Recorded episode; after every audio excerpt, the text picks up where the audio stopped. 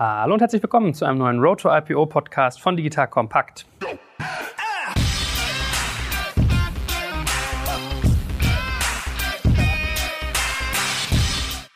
Mein Name ist Jörg Kaczmarek und heute bin ich wie immer in kompetenter Begleitung, einerseits durch einen Vertreter von der Deutschen Börse und andererseits durch einen spannenden Gast. So, und wir fangen mal auf der Börsenseite an. Da ist heute die gute Nicole bei uns. Hallo Nicole. Hallo Joel. Sag doch mal ganz kurz, stell dich mal vor, wie du im vollen Namen heißt, was genau dein, deine Aufgabe hier eigentlich bei der Deutschen Börse ist. Was machst du eigentlich? Ehe wir dann unser spannendes Thema und unseren nicht minder spannenden Gast einleiten. Ja, mein Name ist Nicole Mares. Ich bin bei der Deutschen Börse verantwortlich für den Bereich Issuer Services und mit meinem Team betreuen wir Emittenten ebenso wie IPO-Kandidaten. Wir stehen als Ansprechpartner zur Verfügung und zwar vor, während und nach dem Börsengang. Und damit verbunden sind zahlreiche Services, die zum Beispiel den Kunden helfen, ihre IR-Arbeit zu machen oder mit dem Kapitalmarkt in Kontakt zu bleiben. Im Vorgespräch mit dir äh, hast du schon sozusagen so extrem erfahren und kompetent gewirkt. Wie lange bist du schon bei der Deutschen Börse? Ich bin jetzt 13 Jahre bei der Deutschen Börse. Ah, okay, ist ja schon stolz. Also in, in Internetjahren kann man immer mal sieben nehmen, so. Also wenn, wenn du beim Startup wärst, ja, dann wären das jetzt schon über 70. Also du hast hier schon viel gesehen. Das wird, glaube ich, ganz, ganz spannend, das auch mal dann in der Retrospektive abzufrühstücken. So, und heute soll es nämlich um das Thema Börsensegmente gehen. Wir haben das so ein bisschen frech überschrieben mit welches Börsensegment kann eigentlich was. Und da haben wir auch einen, wie gesagt, schon zweimal, ich, ich muss auch immer spannend zu sagen. Ich kriege immer Ärger, wenn ich so oft spannend sage, aber du bist ja ein spann spannender Typ mit irgendwie spannender Aufgabe. Lieber Dirk, sag doch mal ganz kurz, was du machst und wie du sozusagen mit dem Thema Börse immer wieder Berührung hast. Mein Name ist Dirk Weierhäuser. Ich arbeite bei Haug und Aufhäuser, leite dort das Equity Capital Markets und wir begleiten Unternehmen auf dem Weg an die Börse und dann eben auch nachher an der Börse bei weiteren Kapitalmaßnahmen, aber auch bei der Erfüllung der Folgepflichten. Und was genau ist Haug und Aufhäuser für diejenigen, die jetzt nicht so finanzfit sind? Muss man ein bisschen Werbung für dein Unternehmen machen? Was seid ihr hier gestattet? Haug und Aufhäuser ist eine Privatbank, basiert auf zwei Banken, der Bank Haug und dem Bankhaus Aufhäuser und ist tätig im Private Banking und im Investment Banking und Asset Management. Und wie muss ich mir deine Tätigkeit konkret vorstellen? Wo begleitest du Unternehmen bei börsenspezifischen äh, Themen? Wann kommst du ins Spiel? Was siehst du eigentlich immer wieder? Also wir begleiten die Unternehmen vom Anfang an, von der Überlegung, ob ein Börsengang Sinn macht, in welchem Segment man den Börsengang machen kann und dann bis zum Listing. Und darüber hinaus dann eben wenn sie gelistet sind bei weiteren Maßnahmen. So, liebe Nicole, jetzt wollen wir mal zum Kern der Sache vordringen. Was muss ich mir genau vorstellen unter einem Segment, wenn ich von der deutschen Börse spreche? Was ist das eigentlich und welche Funktion hat es? Grundsätzlich stehen in Europa Unternehmen, die sich Mittel auf dem Kapitalmarkt beschaffen wollen, zwei Wege offen. Wir haben einmal den EU-regulierten Markt und zum anderen den börsenregulierten Markt. Die Frankfurter Börse bietet beide Möglichkeiten an. Die Emittenten haben also die Wahl. Im regulierten Markt gibt es den General Standard und den Prime Standard für Aktien, wie den Prime Standard für Anleihen. Im Freiverkehr, den nennen wir auch Open Market, gibt es das Segment Scale und das Quotation Board. Dieser Freiverkehr wird von der Börse organisiert. Seid ihr strenger oder weniger streng? Also bin ich jetzt, ist es sozusagen härter, wenn ich im EU-regulierten bin oder im privatregulierten? Wir sind bei dem EU-regulierten Markt in, mit dem Prime-Standard das Segment mit den höchsten Anforderungen in Gesamteuropa. Das heißt, wir erfordern noch Anforderungen, die über den europäischen liegen. Das tun wir, damit Emittenten im Prime-Standard-Segment auch gegenüber internationalen Investoren die dort geforderten Transparenzpflichten zeigen können. Also verstehe ich das richtig, dass der General äh, Standard quasi das ist, was so die EU-Basis ist und mit Prime habt ihr sozusagen nochmal einen draufgelegt? Das ist richtig. Zum Beispiel die Quartalsberichte sind eine solche Forderung, die die EU selbst nicht stellt. Warum macht man das? Was gewinnt man, wenn man sozusagen noch mehr Auflagen schafft, als der Gesetzgeber schon äh, fordert? Wir wissen, auf was Investoren achten, worauf die Wert legen bei der Transparenz von Unternehmen und insbesondere US-amerikanische Investoren schauen auf solche Quartalsberichte, die fordern fordern diese Transparenz ein. Und das heißt auch in englischer Sprache zu dokumentieren und zu berichten. Jetzt würde ich mit dir gerne noch so ein bisschen Vervollständigungsarbeit machen, weil ich glaube, so, so ein paar Worte haben vielleicht der ein oder andere schon mal gehört. Also es gab ja sowas wie den Entry Standard. Ähm, bei mir kam dann auch mal sozusagen dieses ganze Thema mit dem Basic Board auf. Magst du noch mal ein Stück weit äh, nachzeichnen? Dieses äh, Segment Scale ist ja noch verhältnismäßig jung. Also wenn ich mich richtig erinnere, zwei Jahre, ne? 2016 äh, rumgestartet. Was war vorher an Struktur da? Was habt ihr abgelöst? Also wie ich es verstanden habe, und dann muss mich jetzt korrigieren, ja, äh, war doch so der Entry Standard das, was durch Scale ersetzt wurde. Ist das richtig? Das ist richtig. Den Entry-Standard hatten wir 2005 eingeführt und den führten wir bis 2017. Das heißt, vor zwei Jahren wurde dann der Entry-Standard abgelöst durch das Segment Scale. Okay, und wenn ich jetzt in diesem ähm, Entry-Standard war, ähm, habe ich, was ist sozusagen, also bin ich dann automatisch reinmigriert in dieses Scale-Segment oder hatte ich dann ein Stück weit auch eine Wahl, ob ich mich verändern möchte? Zunächst haben wir allen Entry-Standard-Unternehmen angeboten, in das Scale-Segment übernommen zu werden. Mit dem Scale-Segment sind neben den Einbeziehungsvoraussetzungen Folgepflichten verbunden und diese Folgepflichten müssen auch dann die Unternehmen, die vorher im Entry-Standard waren, erfüllen. Und dazu hatten sie natürlich die Entscheidungsfreiheit. Und wer das mitmachen wollte, diese Transparenz, die von Scale gefordert wird, zu leisten gegenüber dem Markt, der ist dann in Scale migriert. Wenn jetzt der ein oder andere an die Börse denkt, äh, lieber Dirk, dann kommen ihm vielleicht eher so Begriffe wie irgendwie DAX, MDAX, TechDAX. Das ist ja aber nicht zu verwechseln mit einem äh, Börsensegment. Da kommen wir später nochmal detailliert dazu, aber vielleicht kannst du ein, zwei Sätze mal sagen, dass wir die Leute äh, emotional, intellektuell abgeholt haben, warum wir jetzt nicht über so Begriffe wie MDAX oder TechDAX reden, sondern über Segmente wie Prime und ähm, Scale. Das liegt daran, dass der DAX, MDAX, TechDAX, das sind Auswahlindizes, die für Werte gelten, die im Prime Standard, also im Segment gelistet sind. Das heißt, man muss erst das Segment aussuchen und wird dann in Abhängigkeit von Marktkapitalisierung und Free Float später die Möglichkeit haben, vielleicht in eines dieser Auswahlindizes aufgenommen zu werden. Ich danke euch schon mal voraus allen für die Geduld mit mir, weil ich versuche immer hier auch mal dumme Fragen zu stellen, dass wir hier keinen verlieren, sondern selbst Leute, die vielleicht noch nicht so börsennah sind, abholen. Das wird, glaube ich, ein ganz wichtiger Begriff, Marktkapitalisierung. Kannst du den einmal definieren und auch Free Float finde ich irgendwie interessant, einmal erklärt zu haben, bevor wir dann weiterreden und die Leute vielleicht verlieren, weil die das nicht mehr verstehen. Gut, die Marktkapitalisierung, das ist die Anzahl der Aktien multipliziert mit dem Kurs und der Free Float ist auf Deutsch der Streubesitz. Das heißt, das sind die Aktien, die nicht bei den Großaktionären liegen. Grob gesagt sind alle, die über fünf Prozent halten,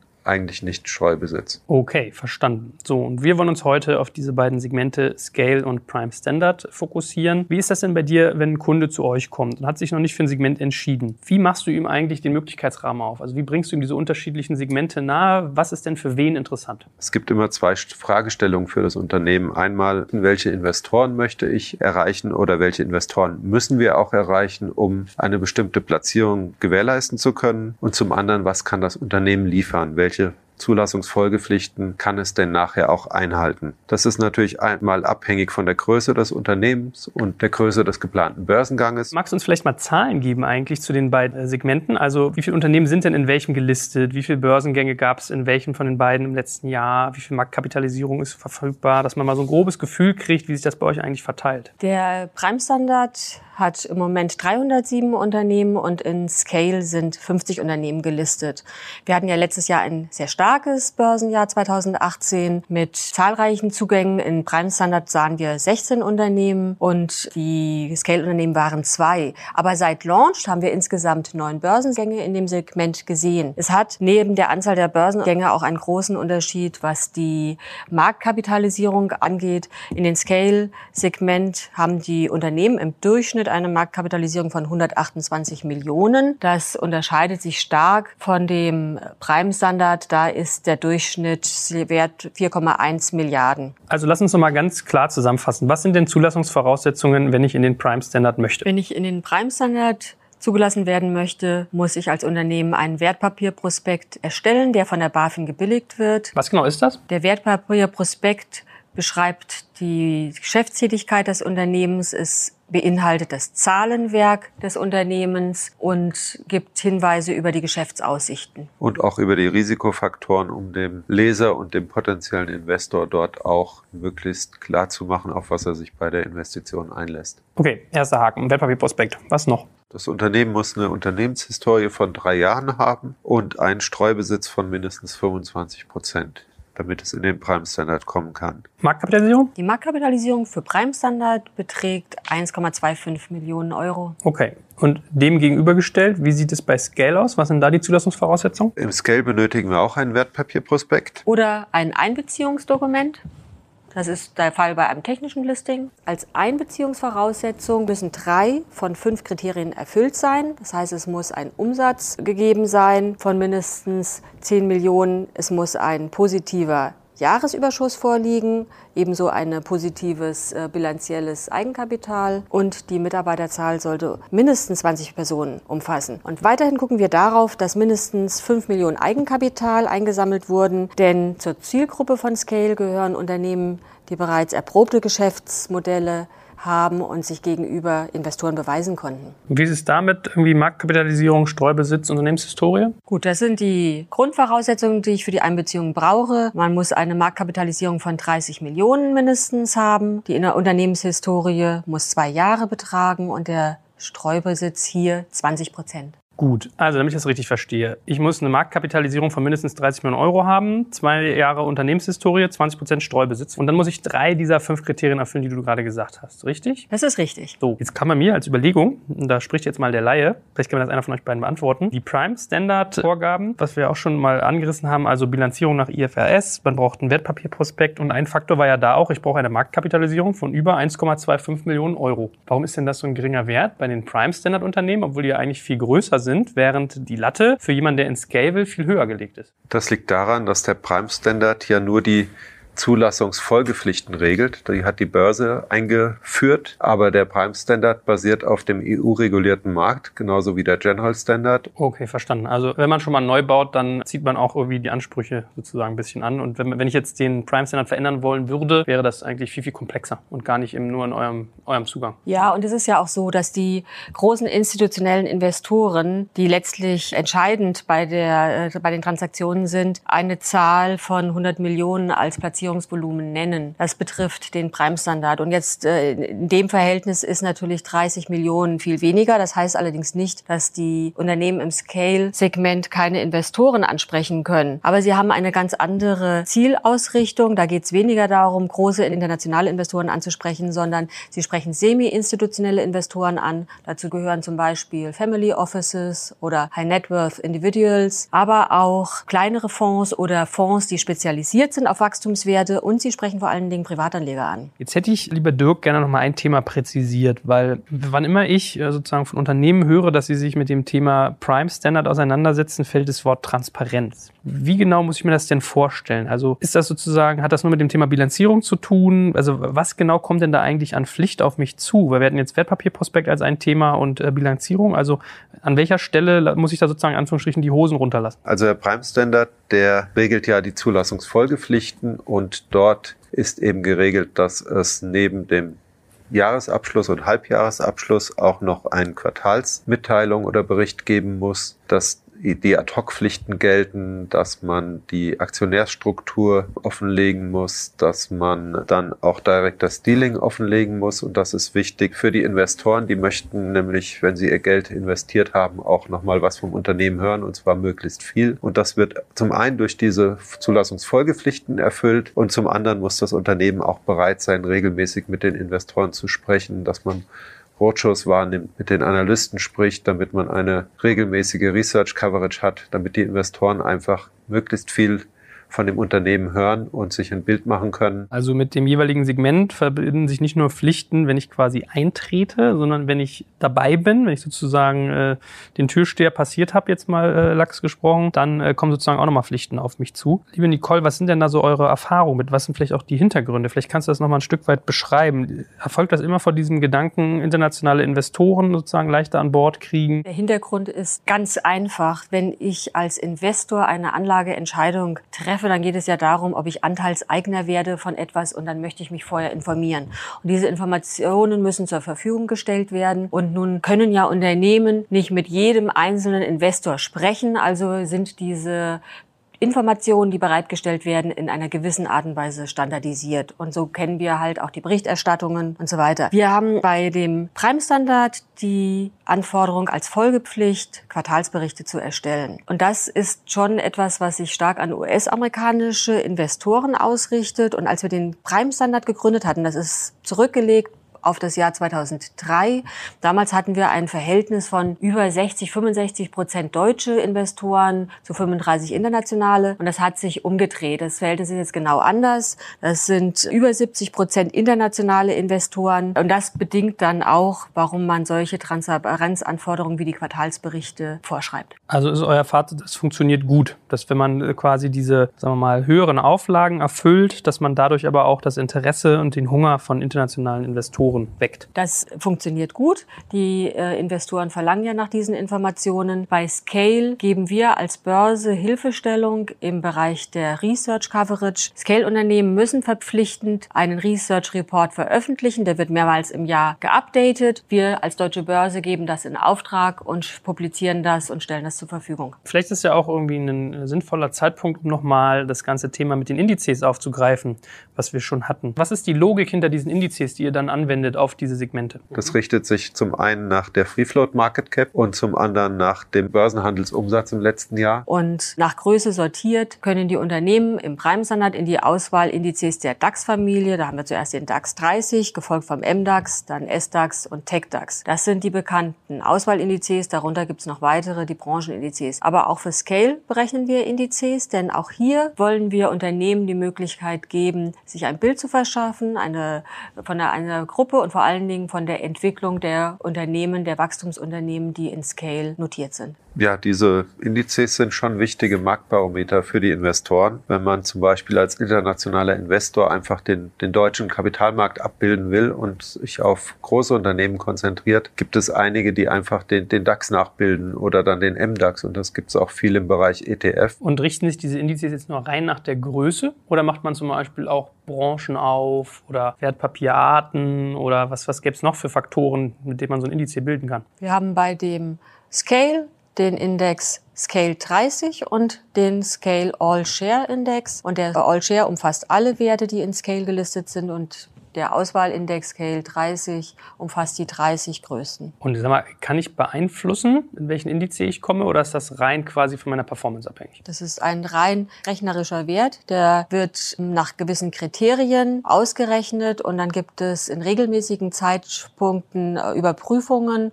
und entsprechend kommt es immer wieder zu Neuzusammensetzungen der Indizes, entsprechend der neuen Gewichtung, die die Unternehmen dann da mit sich bringen. Dirk, jetzt mal so ein bisschen flapsig gefragt. Ist das ein bisschen wie so eine Liga, dass wenn ich sozusagen weit hoch aufsteige, dass es für mich auch attraktiv ist, wenn ich in so einem Indiz quasi äh, möglichst weit oben bin oder ist das nicht so? Doch, das ist schon wie eine, wie eine Bundesliga sozusagen, weil man äh, schon dann in dem Konzert der Großen im DAX mitspielt und es eben dann viel mehr Investoren gibt. Und genauso ist es im Umkehrschluss schlimm für die Unternehmen äh, oder viele fürchten sich, wenn sie in dem Ranking etwas runterrutschen, dass sie dann rausfallen könnten, weil dann eben die Aufmerksamkeit etwas nachlässt oder die, die eben den Index nachbilden, dann den Nachrücker kaufen würden und den Wert, der rausfällt, verkaufen. Ich habe jetzt viele Internet-Guys irgendwie, die uns zuhören. Wir können ja mal so ein bisschen Recap von diesem Scale-Segment machen. Ist das was, was ihr als funktionabel äh, wahrnehmt, wenn es sozusagen auf junge Unternehmen geht, die vielleicht noch nicht prime-fähig sind, aber äh, sozusagen Börseninteresse hegen? Wir bewerten das Segment als sehr positiv, ziehen natürlich diese Bewertung auch aus der Resonanz der Unternehmen heraus, die sie uns äh, mitgeben. Unternehmen, die noch nicht nach IFRS bilanzieren, aber Kapitalbedarf haben und die Börse als Weg sehen dafür, können mit HGB Reporting an die Börse gehen und äh, brauchen nicht den Aufwand zu betreiben, alles auf IFRS umzustellen. Das ist ein maßgeblicher Vorteil auch für das Segment, für kleinere und mittlere Unternehmensgrößen. Vielleicht ist ja Nicole auch ein kleines bisschen biased, wenn sie jetzt den Scale einordnet, weil als Betreiber dessen ist man ja vielleicht nicht mal hyperneutral. Du hast mit Unternehmen viel zu tun. Wie nachgefragt ist denn das bei den Unternehmen, in den Scale zu kommen? Ist das eher so ein bisschen, dass man sagt, oh, das ist ja irgendwie so die kleine Schwester? Oder ist das wirklich so, dass man sagt, oh, wow, ist ja eine tolle Chance, wir haben Kapitalbedarf und sind immer noch nicht so weit, dass wir prime-tauglich sind? Also es hängt auch sicher von der Größe des Unternehmens ab.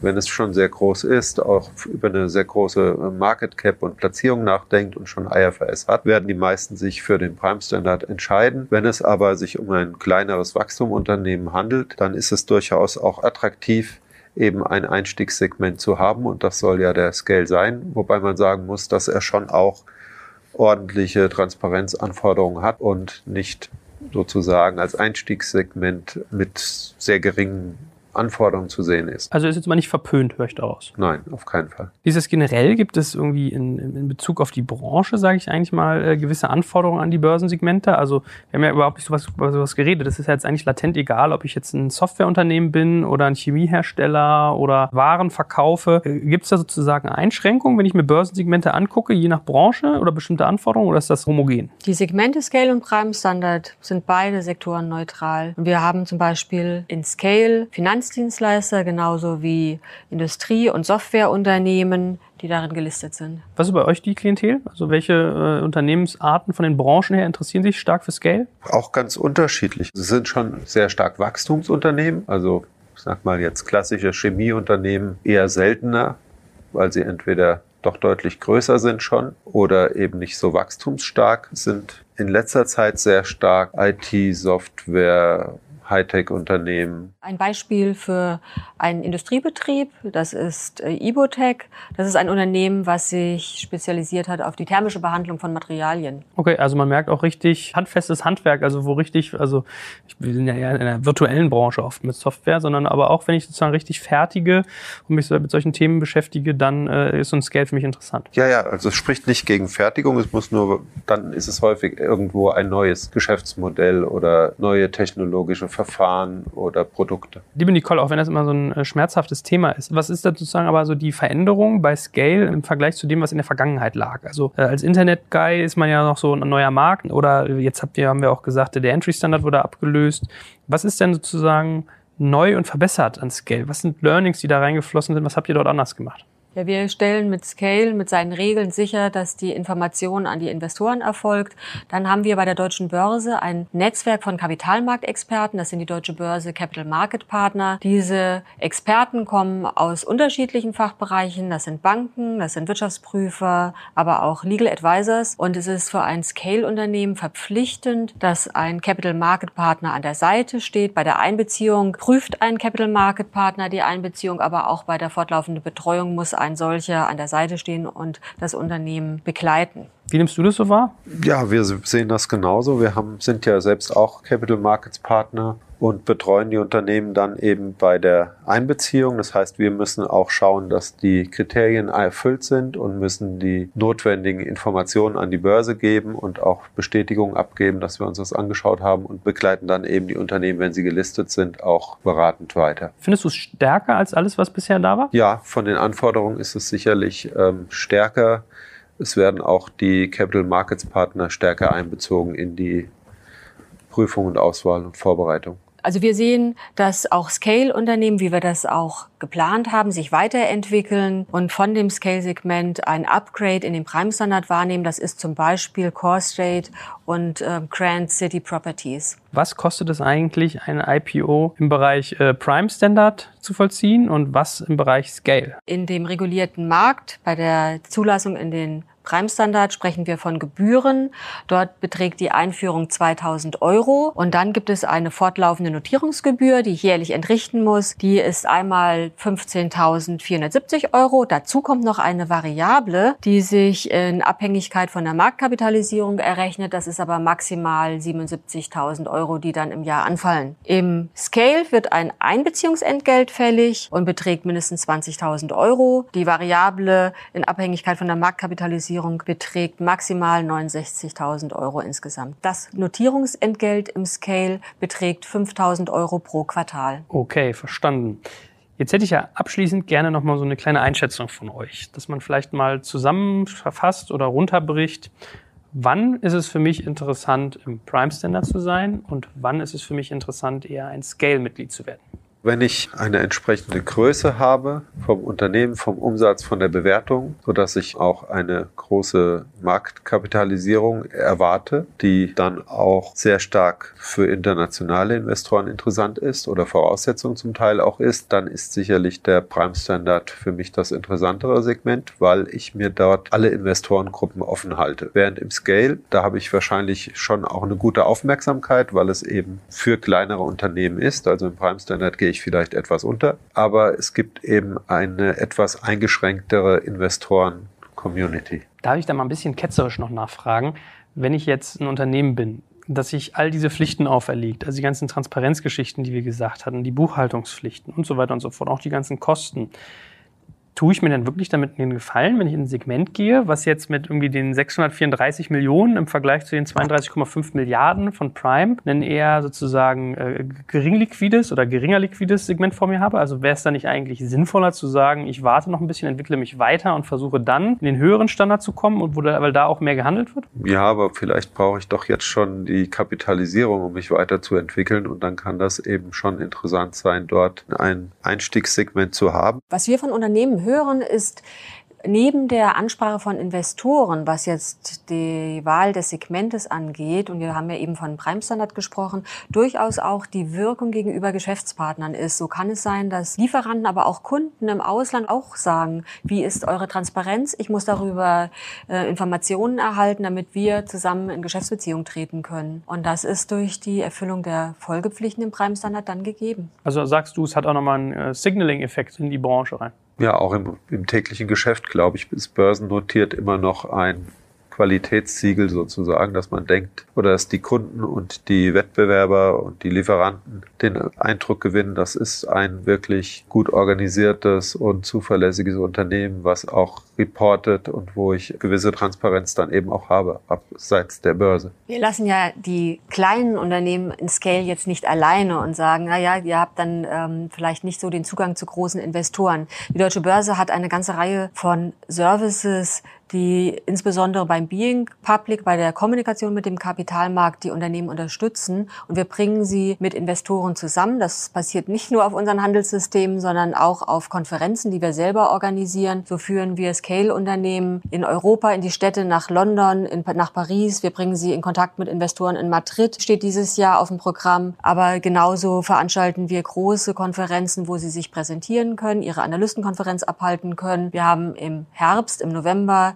jährlich das dreitägige Eigenkapitalforum. Dort finden über 4000 One-on-One-Gespräche statt und auch dort sind fast alle Scale-Emittenten vertreten, kommen mit Investoren in Kontakt und können da die Kommunikation pflegen. Also ich lerne, ihr helft nicht nur beim Going Public, sondern auch beim Being und Staying Public sozusagen. Ja, die Konferenzen sind das eine, aber auch die Banken machen natürlich nach dem Börsengang nicht Schluss, sondern begleiten das Unternehmen weiter und veröffentlichen regelmäßig Research zu den Unternehmen und veranstalten auch Roadshows überall in Europa, um eben die Unternehmen dann auch wieder bei den Investoren zu präsentieren. Weil du, Joel, die Liquidität angesprochen hast, in Scale haben wir ja gehört, das adressiert unter anderem auch Privatanleger. Da bieten wir den Scale-Unternehmen eine Zeichnungsfunktionalität an und ermöglichen so, dass Privatanleger über ihr Online-Depot Aktien vorbörslich vor Handelsstart dieser Unternehmen zeichnen können und damit auch als Anteilseigner mit ins Buch kommen. Wie wird das angenommen? Das ist für die Scale-Unternehmen verpflichtend und es wird stark angenommen, weil es auch eine Diversifikation in der Investorenstruktur bietet. Neben den großen institutionellen auch einen Retail-Anteil zu haben, ist sehr wichtig, weil das so ein bisschen die mögliche Volatilität herausnimmt, insbesondere bei kleinen Werten. Letzte Frage was mich ja immer so ein Stück weit interessiert, äh, ihr habt ja mit der deutschen Börse auch dieses deutsche Börse Venture Network. Geht mir jetzt gar nicht darum, hier irgendwie äh, Werbung sozusagen euch abzufeiern, sondern ich persönlich, also mein persönliches Interesse, mal dazu verstehen, ist das so eine self-fulfilling prophecy, die wirklich funktioniert? Also geht das für euch auf, dass ihr ein Netzwerk bildet mit Investoren und mit Unternehmen und konvertiert das quasi wirklich in Börsengänge, zum Beispiel in dieses Scale-Segment? Also habt ihr da Bewegung gesehen in diese Richtung? Ja, das haben wir. Also das deutsche Börse Venture Network, das haben wir ja vor gut drei Jahren gegründet und bieten nicht börsennotierten Unternehmen die Möglichkeit, Finanzierungsquellen zu finden über Venture Capital Firmen, Private Equity Firmen und weitere. Und wir helfen diesen Unternehmen, das sind meistens Start-ups, sich zurechtzufinden in dieser Finanzwelt. Wir trainieren sie. Wir bereiten allerdings auch eine IPO Readiness vor. Wer das möchte, kann das wahrnehmen über Executive Trainings. Und ja, wir, wir sind da ähm, sehr positiv. Wir haben da schon einige Börsengänge aus dem Bereich gesehen. Dazu gehören Delivery Hero. Im letzten Jahr haben wir Home24 gesehen oder auch ein Industrieunternehmen wie VacuTech war vorher Mitglied im Deutsche Börse Venture Network. Und glaubst du, dass die auch sozusagen, also dass das ein Katalysator ist, das Network, oder wären die eh an die Börse gegangen und haben das sozusagen einfach on top mitgenutzt? Der Weg an die Börse, der wird im Unternehmen diskutiert und der wird mit Partnern diskutiert. Dadurch, dass wir sehr frühzeitig in Kontakt mit Unternehmen kommen, zeigen wir die Option auf zeigen die Möglichkeiten auf und helfen, den Weg dorthin zu gehen. Letztlich liegt es dann auch an den Banken, die beratend tätig sind und an der ähm, Bewertung, die ein Unternehmen hat. Was ich daraus lerne, ist, ihr macht im Prinzip Aufklärung zur Transparenz und sozusagen zeigt Optionen eigentlich auf. Also ein bisschen Mut zur Selbsthilfe, ihr helft quasi zu verstehen. Letztlich ist der Weg der Finanzierung und damit jetzt zum Beispiel, was ein Startup-Unternehmen angeht, ist es eine strategische Entscheidung, welchen Weg ich dann gehe. Und der Exit über die Börse ist einfach eine Option. Daneben steht vielleicht auch ein Trade Sale. Das muss man dann gemeinsam sehen. Wir zeigen auf, was für Möglichkeiten äh, vorhanden sind. Oft ist die Meinung, dass wenn ich an die Börse gehe, bin ich nicht mehr Eigentümer des Unternehmens. Ist ja überhaupt nicht der Fall. Ich kann das über meine Anteile entsprechend regeln oder ähm, über die Strukturen und weiterhin die Geschicke des Unternehmens leiten. Ich muss das nicht abgeben, aber es ist auch so, dass vielleicht mehrere über, über verschiedene Finanzierungsrunden hinweg mehrere Investoren investiert sind. Manche wollen raus, manche wollen noch weiter investiert bleiben und auch da bietet die Börse Möglichkeiten, Möglichkeiten für verschiedene ähm, Exit-Strategien der einzelnen Anteilseigner. Das ist einfach auch der Versuch der Börse, die Unternehmen etwas früher abzuholen und nicht hier in Eschborn zu sitzen und zu warten, bis Unternehmen auf die Idee kommen, ich will jetzt an die Börse, sondern den Markt auch vor dem Börsengang so ein bisschen mit zu betreuen. Gut, vielleicht konnten wir heute auch ein bisschen Aufklärung leisten, ja, rund um das Thema Börsensegment. Das ist nicht ganz einfach, merkt man, glaube ich. Man muss schon ein bisschen eintauchen und da sind auch mal Formalia drin. Aber ich glaube eigentlich ganz spannend, das mal zu verstehen in der Tiefe. So, und wir haben auch gelernt, also wenn man das noch, noch tiefer verstehen will, kann man Teil des Deutsche Börse Venture Networks werden oder bei Haug und Aufhäuser freut euch sicherlich auch, wenn der ein oder andere aktiv auf euch zukommt, richtig? Klar, da stehen wir natürlich auch für Fragen zur Verfügung. Gut, dann äh, danke ich euch ganz herzlich und äh, ja, bin mal gespannt, wieso die Resonanz ist und äh, freue mich schon auf das nächste Mal zu einem spannenden Börsenthema. Danke euch. Vielen Dank. Vielen Dank.